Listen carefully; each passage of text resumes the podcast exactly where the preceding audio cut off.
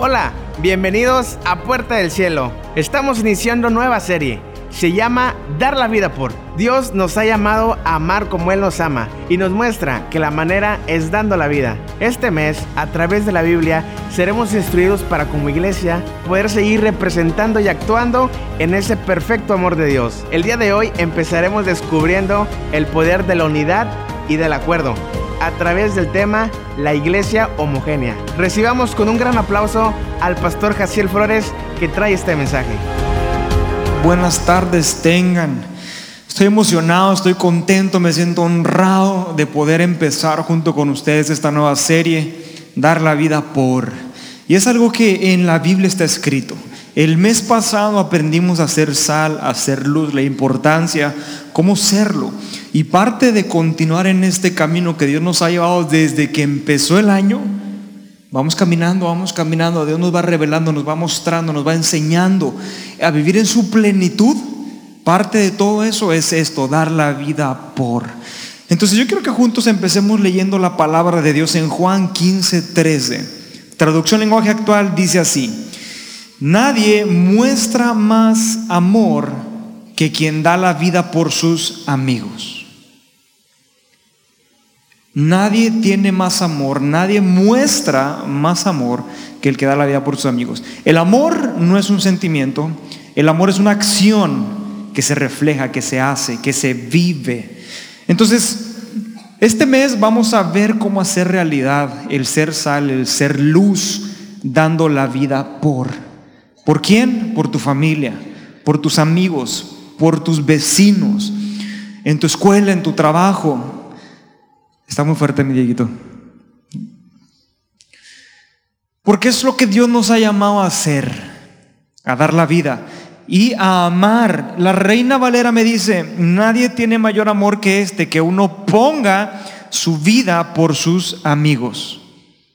Poner, dar, y, la palabra poner en la Reina Valera también se traduce como servir. El poner es servir, el dar es servir. Entonces, el que más ama, el que en verdad tiene amor, es el que da, el que sirve. ¿A quién? A los amigos, a la familia, al prójimo, al hermano, a la gente. Entonces, Dios nos quiere llevar por ese camino, nos quiere empezar a hacer esa iglesia que Él diseñó que fuéramos. Cuando Jesús vino, Él vino a establecer su reino, su iglesia como debe ser establecida.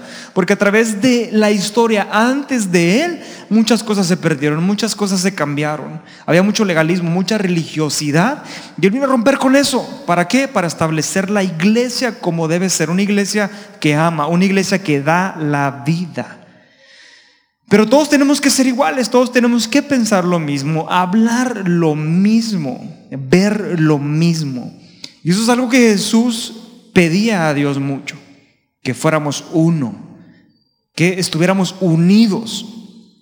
Y yo no sé si a ti te pasó en, en, la, en la escuela, pero en clase de química nos enseñaron acerca de que existen dos tipos de mezclas, la homogénea y la heterogénea. ¿ah? Y una mezcla heterogénea es aquella que los elementos nunca van a poder unirse y siempre se van a ver separados, la heterogénea, ¿verdad? Heterogénea en el diccionario significa una mezcla en donde los elementos no son de la misma naturaleza. O sea, nunca van a poder estar combinados, nunca van a poder verse como si fueran uno solo. Este es el caso del aceite y el agua, ¿verdad? Este todo lo hicimos en la escuela. ¿O no? A todos nos pusieron a hacer esto en la escuela. Que vertiéramos, vertiéramos aceite. Un poquito más.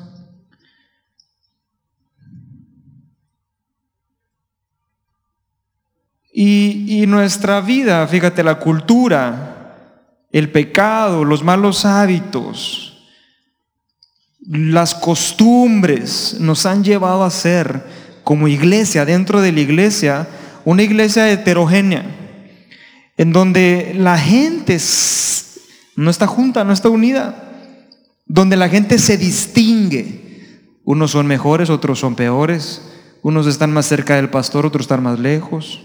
Y la iglesia ha hecho así. La cultura es así.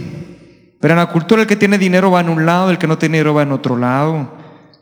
Heterogéneo. No, no, no se pueden mezclar, no, no van juntos, no tienen la misma naturaleza. Pero lo triste es que esta mentira ha entrado a la iglesia.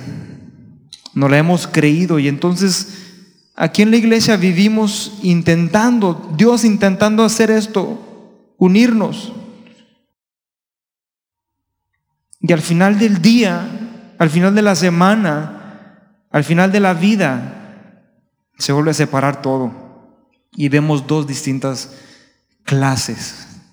no, no, se junta, está el aceite, está el agua, no veo una sola mezcla, no veo unidad, veo aceite y veo agua. Y Dios intentando nuevamente, a ver si, ah, fuerte, fuerte, fuerte, fuerte pero no nuestra cultura, nuestras costumbres, nuestros pecados nos apartan. Nuestro egoísmo nos hace pensar que debo ser yo una persona única. Soy de un único molde, nadie es como yo. Y que en cierta forma tienes razón, porque Dios nos hizo a cada uno especial, somos únicos, pero ese pequeño engaño que el diablo lo convierte en una mentira satánica, diabólica, así te lo voy a decir. Y no estoy exagerando. Porque lo que Él quiere es traer la división dentro de nosotros para destruirnos. Porque cuando algo no está unido, no va a poder conquistar nada. Los planes que tengamos, que vivamos, la visión va a estar dividida. Unos van a hacer una cosa, otros van a hacer otra cosa. Y ese es el trabajo del diablo, que la iglesia se mantenga siempre separada distinción de personas. Yo te voy a decir algo, eso es un pecado. La Biblia nos muestra la distinción de personas como un pecado.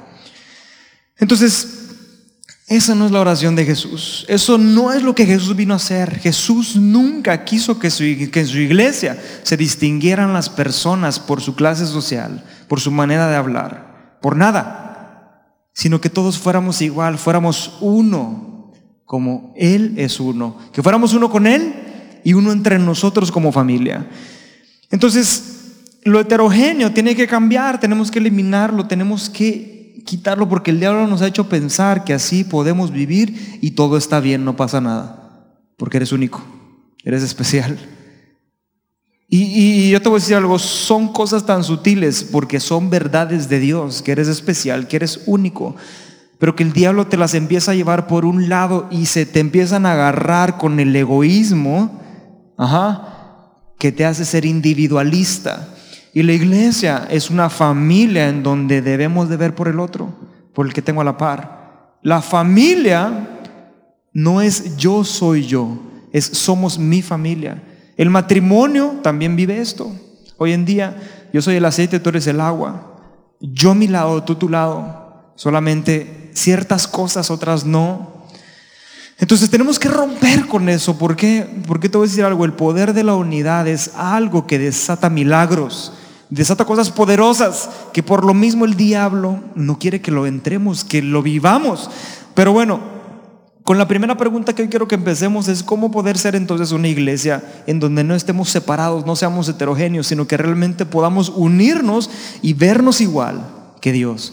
Porque te quiero decir algo, cuando alguien te voltea a ver, haz de cuenta que ¿será que eres tú o eres Jesús? A, ese punto es al que tenemos que llegar. Jesús era, era ¿cómo se llama? Jesús era, era confundido con Dios, el Hijo de Dios. ¿Por qué? Por lo que él hacía, por cómo él vivía, cómo se movía él. Entonces sí podemos ser uno, se puede. Jesús oró, fue su oración, una de sus oraciones más profundas por sus discípulos. ¿Y quiénes somos sus discípulos? el que decide seguirle. El que le recibe en su corazón se empieza a convertir en un discípulo que decide cambiar su vida. Entonces yo te voy a leer esa oración y vamos a descubrir cosas increíbles, porque se puede ser uno con Dios. Hoy debemos de decidir ser uno con Dios y ser uno entre nosotros, que no nos distingamos, que seamos uno, iguales. Entonces, Juan 17. En todo, el, capítulo 17 es la oración de Jesús por sus discípulos, pero vamos a ir leyendo porciones. Y quiero que empecemos en el número 8, en el versículo 8, Juan 17, 8. Dice, porque las palabras que me diste las he dado yo a ellos. Y ellos las recibieron y han conocido verdaderamente que salí de ti. Y han creído que tú me enviaste. Ahí me detengo. Hay algo que dice Jesús que nos entregó, que nos dio. ¿Y qué es eso? ¿Qué, nos dio Jesús, dice ahí la Biblia? Las palabras. Pero ¿cuáles palabras son las que Jesús nos dio? Las que Dios le habló a él. Dice, lo que tú me hablaste, Padre, yo se las entregué a ellos. O sea, la palabra de Dios nos ha sido entregada. Yo no sé si tú sabías, pero la Biblia es la palabra de Dios. La Biblia fue inspirada por el Espíritu Santo, fue inspirada por Dios mismo, en donde viene su palabra. La palabra profética más segura es la Biblia. Y esa Biblia, las palabras de Dios, dice Jesús, yo ya se las di es de ellos. Y empieza así diciendo Jesús, insistiendo en la palabra. ¿Sabes por qué? Porque la palabra de Dios tiene un poder extraordinario en nuestra vida, o debería de tenerlo. Hebreos 4:12, ve lo que dice la palabra, dice, la Biblia dice que la Biblia es, dice, porque la palabra de Dios es viva y eficaz. Viva y eficaz. Entonces Jesús dice, ¿sabes qué? Dios lo que tú me hablaste yo ya se los di. Tu palabra viva, tu palabra eficaz, yo se las entrego. Y esa palabra viva, esa palabra eficaz tiene, tiene aplicaciones en nuestra vida. Toca partes de nosotros que necesitan ser tocadas por Dios. ¿Y cuáles son esas? Mira, hay cuatro partes que viene a cortar. Y cuando la Biblia habla acerca de que la misma palabra es como una espada, porque dice, es viva eficaz, como una espada que corta. Cuando habla de cortar, habla de separar, de apartar. La Biblia, la palabra de Jesús, de Dios, viene a separar lo que no sirve de lo que sirve. Entonces dice que viene a cortar cuatro cosas de nosotros. La primera es, dice, el alma, tu corazón, entonces Jesús sabe el problema que tú y yo tenemos con nuestro corazón, lo problemático que es nuestro corazón, lo que tenemos allá adentro. Y sabe la importancia porque la Biblia también nos muestra que de aquí mana la vida, de aquí lo es todo. Dice, sobre todo lo que guardes, guarda tu corazón. Por eso dice, yo voy a entregar la palabra, lo que tú me diste, lo vivo, lo eficaz para que su corazón pueda ser dividido de lo que no le sirve, de lo malo, de lo bueno. Solo así van a empezar a poder ser uno conmigo, primero, con Dios, después ya entre ustedes. Y después dice que también corta el espíritu, espiritualmente. Tú no lo sabes tal vez, pero hay cosas que te atormentan, que te han atado en tu espíritu que hasta hoy nos tienen como nos tienen enfermos, en escasez, mi familia. Hay actitudes, hay cosas que pensamos que son normales de la gente, no, son espirituales que están afectando. Pero Jesús dijo, yo les di tu palabra, viva, eficaz, como una espada que va a cortar y va a separar lo malo de lo bueno, lo que no sirve de lo que sí sirve. Pero la usamos, la tomamos, la recibimos, esa es la pregunta. Entonces viene a hacer eso en mi corazón, viene a hacer eso en mi espíritu. Dice, en las coyunturas también viene a cortarlas, las articulaciones. Una articulación sirve para poder dar movimiento. Cuando no sirve una articulación, no hay movimiento. Y cuando no hay movimiento, no hay vida, estás muerto, no tienes propósito, no estás caminando en tu llamado. Pero Jesús dijo, yo les di esa palabra viva y eficaz para que ellos puedan caminar en el llamado, en el propósito. Y aquí me puedo meter un poquito en esto, porque yo te voy a decir algo. Cuando tú escuchas que Dios tiene un llamado y un propósito para ti, muchos lo relacionamos con que, ah, ya voy a tener que trabajar, voy a tener que empezar a hacer cosas. No. El llamado, el propósito de Dios va más ligado, va ligado más allá. Tú tienes que abrir tu, tu, tu, visión para que sepas que el llamado, el propósito que Dios pone en ti es simple y sencillamente para que puedas disfrutar la vida, para que tú puedas empezar a, descubrir, a ver esos milagros que Dios tiene para ti, para tu casa. Eso es el llamado, eso es el propósito. Pero si no tenemos la palabra viva y eficaz, no nos vamos a mover. No van a servir las coyunturas, van a estar mal. Y luego viene diciendo que también corta hasta los tuétanos. O sea, hasta el tuétano llega también a cortarlo. ¡Qué rico! Uno está aquí de rachara con tuétano. ¿Qué es el tuétano? El tuétano es la parte central de un hueso. Se puede traducir aquí como la médula espinal, donde está el ADN, donde se encuentra toda la genética de nuestro ser, lo que determina muchas cosas dentro de nosotros. Dice Jesús que Él nos entregó su palabra viva y eficaz para que afectara nuestro ADN. Porque yo te voy a decir, la mentira del diablo es que tú eres aceite y Dios es agua. Y no van juntos. Hay gente que dice, si yo entro a esa iglesia yo me quemo. Yo te voy a decir algo, si no entras aquí te vas a quemar en el infierno. Es lo contrario. Pero el diablo nos engaña, nos miente, nos hace ver, porque nuestra naturaleza, nuestro ADN, en verdad somos creación de Él. Él nos hizo. El problema es que el pecado nos apartó. Nos hizo hijos pródigos, nos hizo ovejas perdidas, pero nuestro ADN es de Él. Su palabra es la que viene, viene y empieza a quitar las mentiras, todo lo que nos sirve. Pero no solamente eso hace la palabra que Jesús nos entrega para poder ser uno, sino que también dice que discierne. Discernir, ¿qué es discernir? Discernir es ayudarte a darte cuenta a ti mismo de tus intenciones. Y para esto yo te voy a decir algo, se necesita humildad que es de lo que más carecemos los seres humanos, humildad, ser humildes. ¿Para qué? Para poder aceptar que tal vez mis pensamientos no son los correctos, mis intenciones no son las correctas, pero se requiere de humildad, porque la palabra lo hace pero yo tengo que ser humilde para recibirlo.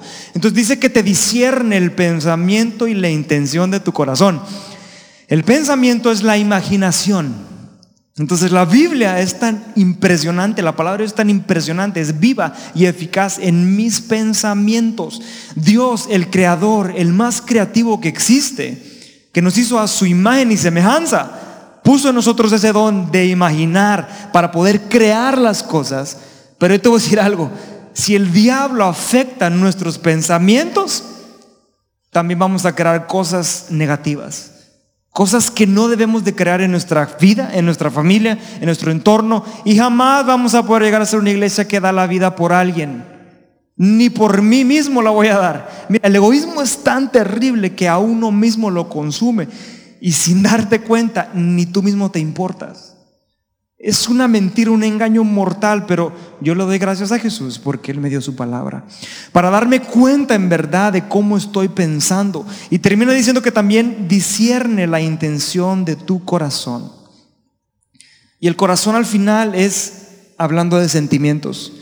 Porque hay mucha gente que se acerca a Dios por sentimientos nada más. Oye, te fue mal, la pasaste mal, te dejaron, te abandonaron, sentimientos que te hacen moverte, llegas, ves la palabra, la palabra te atraviesa, te discierne y caes en sí, pero se requiere de una verdadera humildad para decir, perdóname Padre, te estaba buscando por las razones equivocadas y entrar a donde tenemos que entrar, así de fácil y sencillo, porque no eres aceite y Dios no es agua.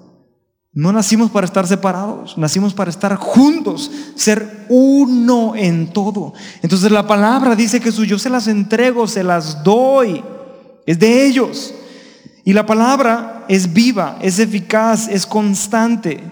Entonces el problema es cuando tú y yo solamente dejamos que la palabra de Dios se convierta en algo constante, algo vivo solamente, que es necesario. Porque mira, hay dos dimensiones de la palabra de Dios que pueden afectar esto que te acabo de decir, pero son dos dimensiones. La primera dimensión es la que está pasando ahorita, exactamente en este momento, que tú me estás escuchando, estás recibiendo la información. Objetivamente ahorita estamos viendo quién es Dios, cómo opera, qué es lo que quiere hacer. Y esa es la palabra viva, constante, siempre. Siempre funciona. Pero después hay otra palabra que se convierte más personal que es la palabra específica la que tiene esa eficacia. O sea, la que hace que las cosas sucedan. ¿Me estoy explicando? Es un poco confuso, pero yo sé que tu espíritu lo está agarrando. ¿Por qué? Porque si nos quedamos con la información, ¿qué va a suceder? Nada. Solo lo vas a saber. Y yo te voy a decir algo, la Biblia dice que hasta los demonios conocen el poder de Dios, saben lo que hace, cómo lo hace y tiemblan. Entonces, ¿de qué me sirve a mí también ser como un demonio? Solamente, pues no, ¿ah? saber nada más. Lo que Él nos dio a nosotros es la capacidad de creer. Porque ahí lo está diciendo Jesús en su oración. Dice, Juan 17:8 dice, lo que me has dado les he dado y ellos las recibieron. ¿Las recibiste? Esa es la pregunta, ¿recibes de verdad? Y no solo recibir, porque luego habla de dos dimensiones, conocer y creer. Dice, y me han conocido verdaderamente y han creído. Son dos dimensiones diferentes. Conocer, hasta el diablo lo conoce. Pero creer, solamente alguien que decide tener fe en Dios. Y esa es la palabra eficaz. Porque de qué te sirve saber que Dios sana si no has conquistado tu milagro? Si te sirve. Pero Dios quiere que pases esa barrera.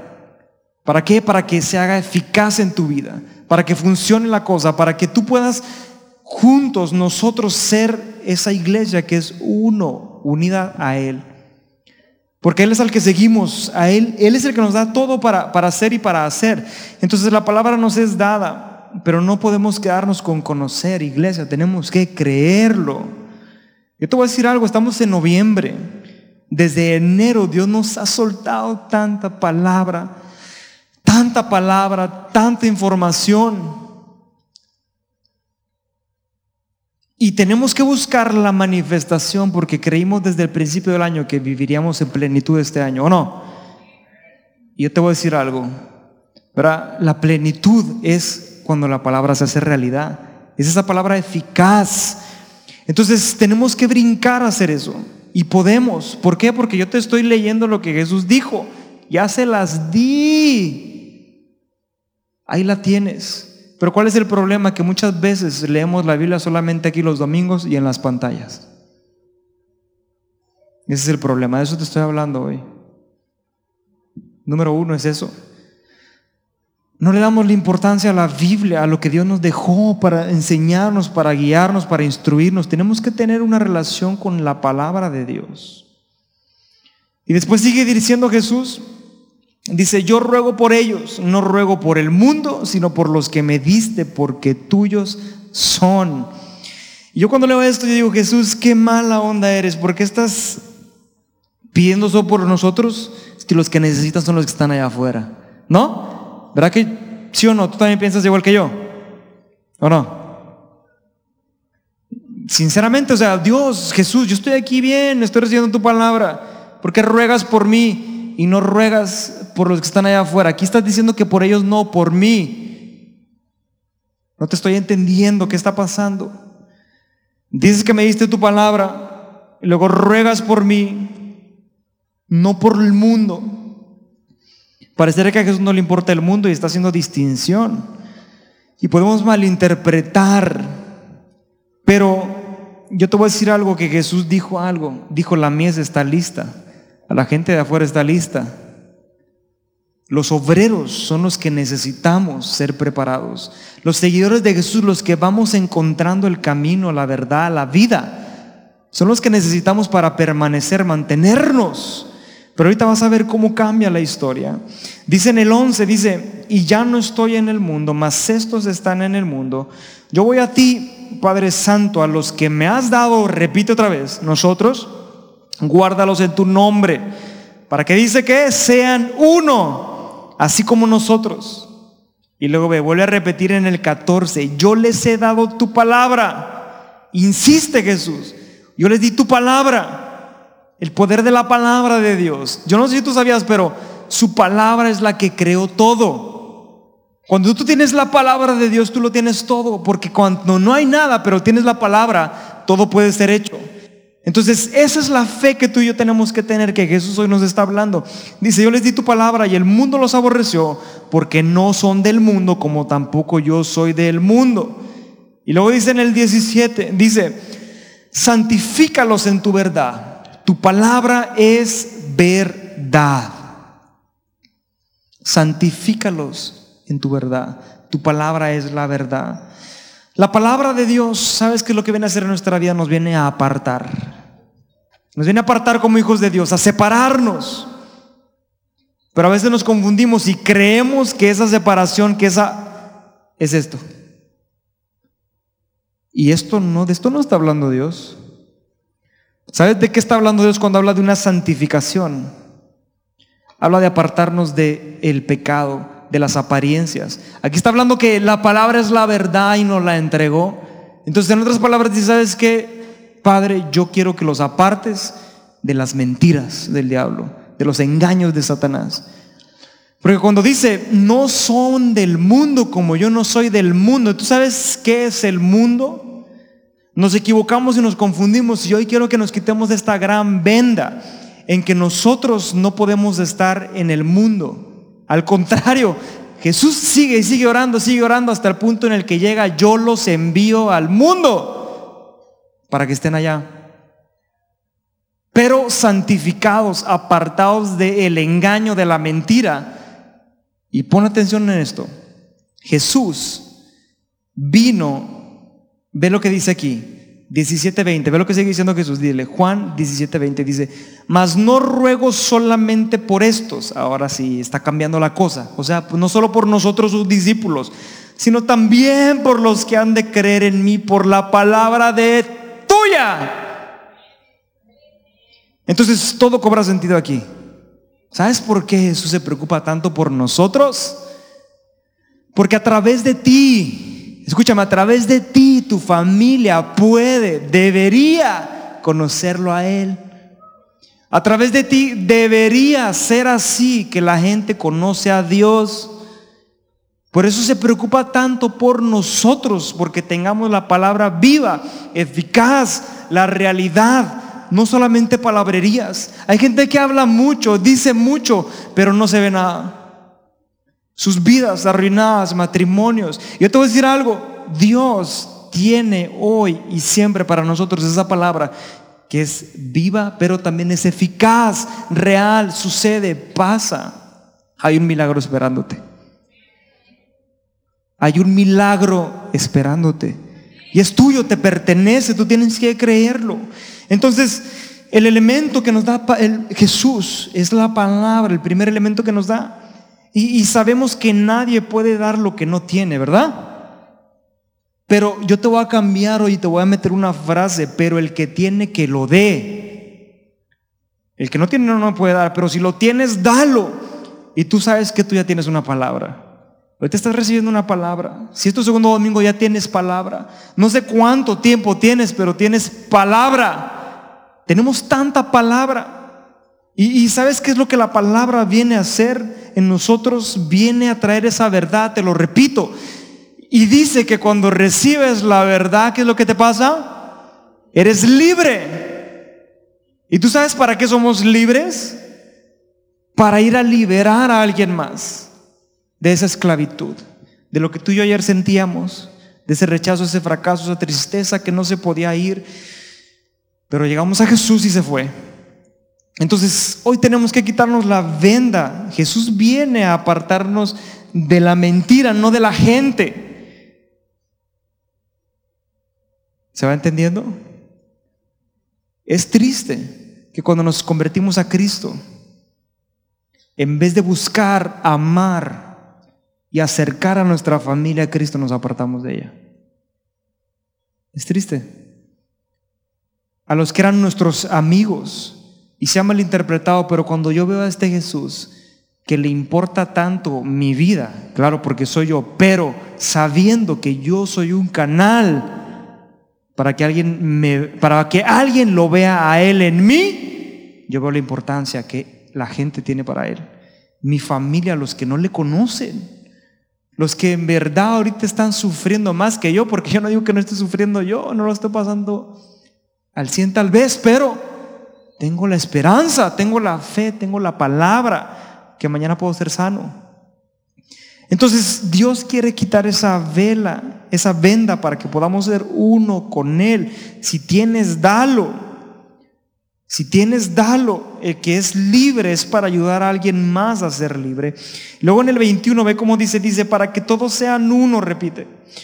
Como tú, Padre, en mí, yo en ti. Que ellos también sean uno en nosotros.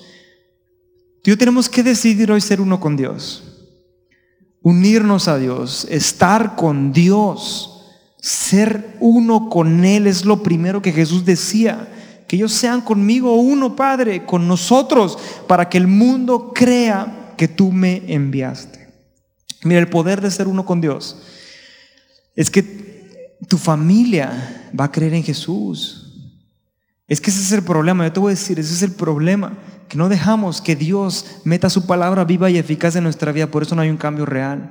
Entonces nunca vas a alcanzar a tu familia, siempre vas a ser el mismo metiche, el mismo chismoso, el mismo borracho, el, pues sí, no dejas que la palabra eficaz, y hay muchos cristianos que se encuentran con la palabra solamente viva porque está viva la palabra, pero no hay eficacia en las vidas. Ahí sí yo te voy a decir, arrepiéntete. ¿Por qué? Porque la gente está viendo a Dios a través de ti. ¿Cómo estamos mostrando a Dios? ¿Cómo estamos mostrando a Jesús? Yo te voy a decir algo, esto es una cuestión de confianza. ¿Sabes quién ha confiado en ti? no nuestro pastor, no, no los que predicamos acá, Dios. Dios ha confiado en ti. Yo te voy a decir algo, yo, yo hasta la fecha me levanto todos los días preguntándole a Dios, ¿por qué confías en mí? Si a veces ni yo mismo confío en mí, pero tú confías en mí. Entonces me voy a la palabra, porque la palabra es verdad. ¿Y qué es lo que pasa? Yo le digo, yo quiero tu palabra viva y eficaz, que se haga realidad hoy que me cambie, que me transforme. ¿Y qué es lo que empieza a suceder? Empiezas a caminar y saber y entender y recibir. Y ahora viene el segundo elemento, porque Jesús no solamente dice que, que, nos dio su palabra, dice, ¿sabes qué, Padre? También la gloria que tú me das, yo se las doy. Y eso es algo tremendísimo, yo te voy a decir, porque la gloria habla de una honra, habla de una, de una, de una forma en la que se ve a alguien. Entonces hay dos tipos de gloria que tú puedas estar persiguiendo aquí en la vida. Y yo no sé por cuál te has estado matando hasta el día de hoy, pero si has sido lo equivocado y tienes que decidir cambiar el rumbo, porque está la gloria del hombre. Bien hay y existe, pero está la gloria de Dios. La que Jesús dice, yo se la entrego. Porque la verdad es difícil lidiar con nuestro pasado, lo que hicimos ahora que nos convertimos y pues es incómodo hablar de que ahora yo tengo que hablarle a mi familia sabiendo quién fui, cómo fui. Pero cuando tú decides que Jesús te dé su palabra viva, eficaz, cuando tú decides tomar la gloria que Él ya te dio, eso significa que tu reputación queda atrás y enfrente se pone la reputación de Dios. Pero después de qué? De que esa palabra se hizo viva y eficaz en ti. Entonces, ¿sabes qué es lo que pasa? Oye, sí es cierto, ya no eres chismoso como antes. Pero oye, ya, ya, ya no te enojas como antes, sí es cierto, y la gente va a empezar a ver la eficacia de su palabra en ti. Y eso se empieza a ver, esa es la gloria de Dios. Porque te voy a decir algo, no nos confundamos, la gloria es para Dios. Una realidad es que para dar a conocerlo debo darme a conocer. Por eso es tan importante que seamos de verdad hijos de Dios que caminemos en su palabra rectos. ¿Por qué? Porque cuando tú des a conocer a Dios, al que van a ver es a ti. Tú les vas a hablar y, qué cara van a estar viendo la tuya. ¿En qué van a pensar en ti, en lo que tú has hecho, en lo que tú haces, en lo que tú eres, en tu matrimonio, en tus hijos, tu familia? Entonces, ese es el cuidado que tú y yo tenemos que tener, pero no hay problema. ¿Por qué? Porque Jesús nos regaló su palabra viva y eficaz que nos corta, nos discierne, nos enseña, nos llena de su gloria y todo puede ser mejor. Y la gente no te va a ver a ti, empieza a ver a Dios, pero te va a ver a ti. Te van a ver a ti, nos, ven a nosotros. Han habido compañeros míos que han llegado aquí a la iglesia sin querer y sorprenden. Claro, porque todos fuimos, hicimos cosas que no quisimos hacer, nos equivocamos todos. Pero me dicen, ay, órale, estás ahí predicando. Eh, ¿Eres padre ahora o qué? Me dicen algunos que, no, que apenas van entendiendo y todo. Y lo único que les digo, no, hombre, mira, si yo pude, tú también puedes. Porque así dicen, no, hombre, con este hacíamos esto en la prepa. Y pues sí es verdad. Pero ¿qué es lo que pasa? No me da vergüenza. ¿Por qué? Porque ya tengo la gloria de Dios en mí. No soy perfecto jamás. Me equivoco mucho. Pero la gloria, eso, es tener la gloria del Padre. Haber decidido, de verdad, porque nos hemos equivocado, me he equivocado mucho, me he arrepentido mucho. Pero empieza a tomar el camino correcto y, te arrepientes y, dejas que la gloria de Dios sea la que vean, no, no a ti, no lo tuyo. Y damos a conocer, pero nos van a conocer. Te van a conocer. Entonces, la reputación de Dios en nosotros significa vivir como hijos de Dios. Es el segundo elemento, la reputación de Dios te la da. Es increíble. O sea, yo, yo tampoco me la puedo creer. Pero así es. Obviamente, recibe primero la palabra, viva y eficaz, que se haga realidad. Ahora sí, se va a poder ver la gloria de Dios en ti, porque ya la tienes, pero que se vea es diferente. Ahí la tienes, pero que se vea, que se vea, caminemos, caminemos, no te dejes de caminar. Mira, muchos pensamos, está cerrando el año, yo te voy a decir algo, está empezando algo increíble. Estamos empezando un mes, estamos por empezar el 2020, un año extraordinario, entonces Está empezando algo, Dios nos entregó esto. Y después dice en el 26, la oración de Jesús sigue diciendo, y les he dado a conocer tu nombre, y lo daré a conocer aún para que el amor con que me has amado esté en ellos y yo en ellos.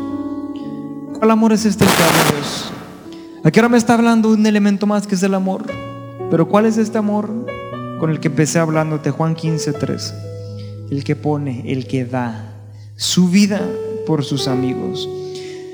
El amor que da, el amor que sirve, el amor que se entrega por completo sin esperar nada a cambio, es el verdadero amor. Pero te voy a decir algo, nunca vamos a ser capaces de entregar ese amor, de amar así, si no empezamos dejando que su palabra tenga efecto en nuestra vida. esto no es mentira, cuando alguien se para y te dice, solamente, te dicen, esta palabra va a cambiar tu vida, no es porque todos queramos que, nuestra palabra te cambie la vida, no es nuestra palabra, es la palabra de Dios. Es porque es la verdad, porque una sola palabra cambia la vida. Pero ¿cuándo? Cuando se hace eficaz. Viva es, está, Dios está vivo.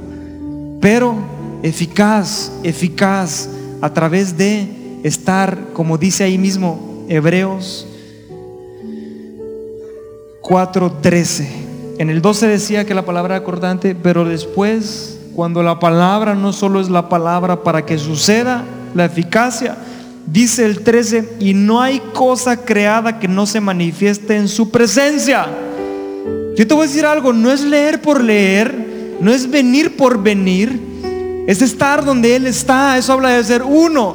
¿Por qué? Porque en donde Él está, todo se manifiesta. Todo es todo, lo bueno, lo malo. Pero lo malo, ¿qué es lo que pasa? Lo corta, lo quita y lo bueno se queda. Y camina, se empieza a caminar. Dice, mira, antes, antes bien todas las cosas que están desnudas y abiertas a los ojos de aquel a quien tenemos que dar cuentas. Y es aquí donde yo te quiero llevar a conciencia. No estamos en una iglesia para darle cuentas a ningún hombre. Bien Dios pone autoridad para poder tener autoridad.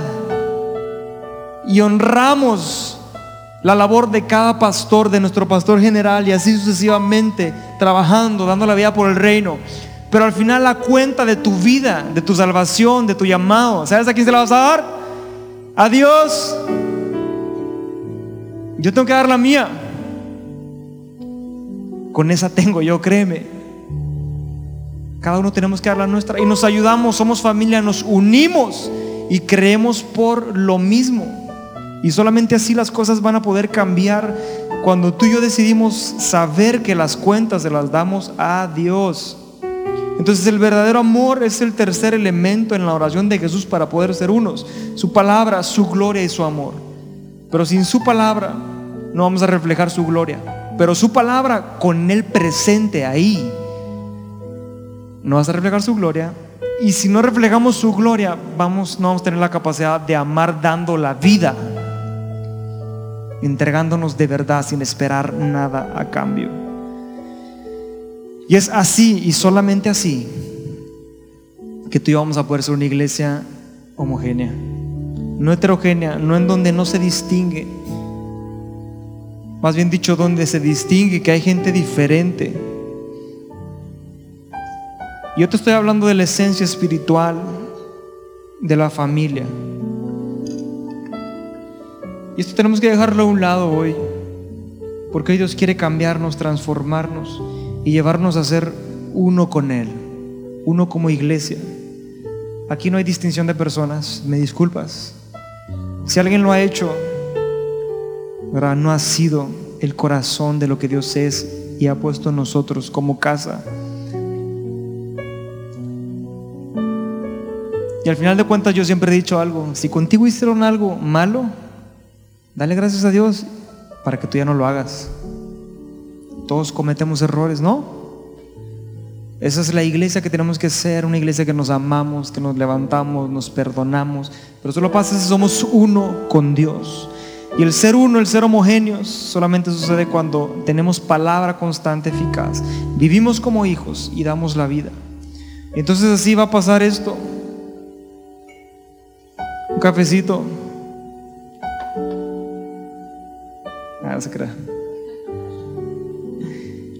Al café, ¿tú distingues el agua del café? No. No, no se distingue. Es un mismo color. Pudieras dejarlo un tiempo, se va a separar, yo sé, tranquilos químicos.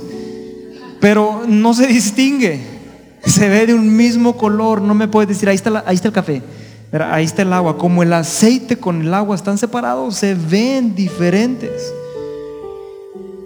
Y por más que le echemos agua al café, se va a aclarar, pero jamás se va a dejar de ver como uno mismo. Y siempre saber como uno, como uno, como uno, como uno, porque es homogéneo. Sus elementos son del mismo naturaleza, son compatibles. Se juntaron, tienen el mismo ADN, pertenecen a la misma familia. Entonces Dios quiere hacer eso con nosotros hoy, iglesia, porque el poder de ser uno es extraordinario. El poder de ser uno, ¿sabes qué es lo que hace? Desata milagros. Desata, te voy a decir que desata desata que la persona más maravillosa pueda estar en la iglesia. Y es lo que le pedimos siempre que Él esté. Y ese es el Espíritu Santo. Porque así como en Hechos 2, cuando estaban juntos, dice la Biblia, unánimes, siendo uno, es cuando Él cayó y empezaron a pasar los milagros. Y la iglesia fue lo que hoy queremos ser. Entonces yo te invito a que te levantes todos los días con el reto que yo me levanto hoy todos los días. Mi reto hoy es que la gente quiera ser cristiana. No lo contrario, que ya hay muchos que están haciendo eso. Mi reto hoy es levantarme, que la gente me vea y quiera tener una relación con Dios, que quieran venir a la iglesia. Ese es nuestro reto. Pero solo vamos a lograrlo si nos hacemos uno en verdad. Yo te invito a que te pongas de pie. Gracias por escuchar hasta el final. Te esperamos en el siguiente podcast. Síguenos en nuestras redes sociales, Facebook, Twitter e Instagram como arroba Puerta Cielo.